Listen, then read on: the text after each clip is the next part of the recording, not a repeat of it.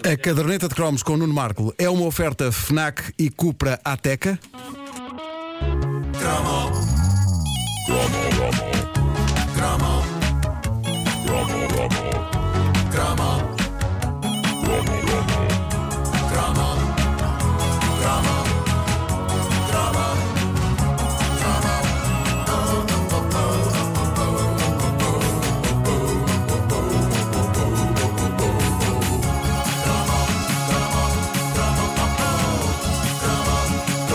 Bem nostálgico, Que hein? nostalgia. Que maravilha. Que manhã tão nostálgica. Queres correr uma lagriminha? Obrigado, David Fonseca, pelo tema da caderneta de cromos. Ahm, corria o ano de 2009 e eu estava há 5 anos noutra estação emissora, onde fiz várias rubricas loucas. Terminei um casamento, depois fiz mais rubricas loucas, apaixonei-me outra vez, fiz mais rubricas loucas, fiz um filho. E no estúdio dessa outra estação emissora, dei por mim a receber no telemóvel, que era um iPhone de primeira geração, ligeiramente parecido com um sabonete, e em que o ícone do YouTube era uma televisão antiga. Lembram-se disso? É verdade. Sim, sim. Mensagens de texto vindas do meu bom velho amigo e companheiro de armas, radiofónicas e não militares, porque eu escapei à tropa e ele não, Pedro Ribeiro. E nunca mais me esqueci de uma delas. Dizia simplesmente: faz assim, chama um táxi e diz ao senhor, Rua Sampaio Pina 26, até já. É Para possível, mim, sim. ainda é das melhores É possível, sim. frases sempre para convidar uma pessoa para um trabalho. Eu ando ando a testar essa mensagem com o César, mas sem sucesso. Pode ter sucesso. Eu não chamei um táxi, mas depois de uma dessas mensagens, chamei o próprio Pedro Ribeiro, que, à hora do almoço, foi ter comigo a um restaurante em São João do Estoril, onde, enquanto enfardávamos um excelente caril de Caril de gambas. gambas, sim, sim. Era bom aquele caril de gambas. Era bom, era. E o restaurante Acho fechou, logo, a restaurante seguir, fechou, logo a seguir. Sim, sim, sim. Mas decidimos aí que eu ia regressar à comercial com uma coisa chamada caderneta de cromos. Era uma espécie de enciclopédia cómica das coisas que fizeram parte do nosso crescimento: músicas, séries, filmes, brinquedos, comidas, tralhas, tendências, roupas, tudo. Parecia-nos ter potencial para chamar público.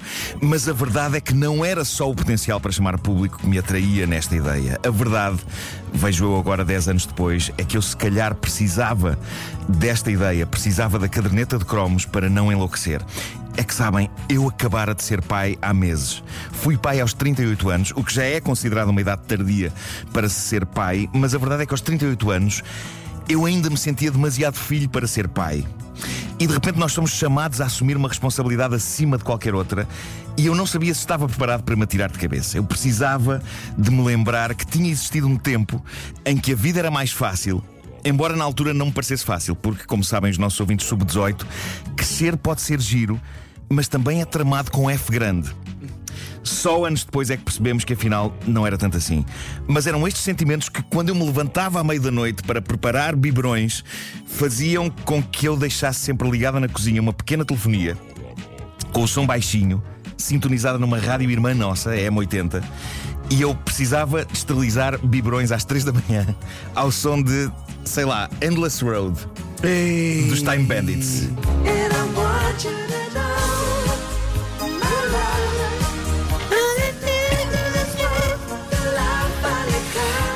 Ainda assim, ao som de êxitos dos meus anos de juventude como este, eu queimei várias tetinas de biberão ao fervê-las enquanto dormia em pé e uma madrugada destruí um esterilizador de biberões que uma amiga nos emprestou ao metê-lo dentro do micro-ondas, Ah, esquecendo-me de meter água lá dentro. Também já me aconteceu. Eram. 3 da manhã, eu meti apenas a caixa de plástico com os biberões dentro do micro-ondas, a seco, e o resultado foi um cheiro intoxicante a queimado e um esterilizador que parecia sair de um quadro de Salvador Dali. O famoso quadro Os Esterilizadores Moles. Sim, sim, sim. Está no Museu do Prado. Ora bem, eu acho que só percebi isto agora, mas, mas e, e acho que já percebi quando estava a escrever a introdução do livro da caderneta de cromos do novo.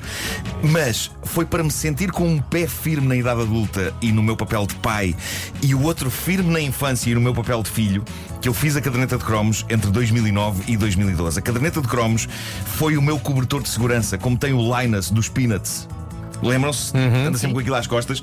Os fãs da caderneta foram ombros amigos nas minhas angústias, que eu explorei e foi lindo. Apesar de ter sido uma rubrica feita quase na sua totalidade sob forte privação de sono, porque o meu filho só conseguiu ter noites normais e livres de cólicas aos 3 anos de idade. Mas essas partes da paternidade tendem a desaparecer da nossa memória e, portanto, deixem-me partilhar memórias boas da caderneta de cromos. Primeiro, eu a abrir o Facebook da caderneta de cromos. Meu Deus, como eu achava que o Facebook era a melhor ideia de sempre na altura. E Era, se calhar Era, era. na não. Se calhar era na altura. Ainda não tinha sido inventado o ódio. Exato. Ainda não. Ah, e, e o momento em que eu vejo uma comunidade de fãs a juntar-se instantaneamente e a propor temas para a rubrica, ainda antes da rubrica existir. Já havia uma comunidade de milhares de ouvintes atentos quando o primeiro episódio foi para o ar às 8h50 de 23 de novembro de 2009. Outra memória. Eu, uma tarde, num portátil, ao pé do berço do meu filho, a montar o Facebook da caderneta de cromos e, na janelinha de chat, a aparecer-me uma pessoa chamada Vasco Palmeirim É verdade. que eu nunca vira na vida. Apenas ouvir ao Pedro Ribeiro falar dele e bem, já agora posso dizer que era bem. Obrigado. Uh, Vasco Palmeirim escreveu algo como: Sou o Vasco Palmeirim, parece que vamos ser colegas. Quero dizer-te que acompanho e admiro o teu trabalho, é uma honra fazer isto contigo. Oh, eu bonzinho. agradeci, eu agradeci e tive vontade de lhe dizer também acompanho e admiro o teu trabalho, mas eu não fazia ideia quem era. É assim, estás a ver, César? E Estás agora, Uma vergonha. Uma vergonha.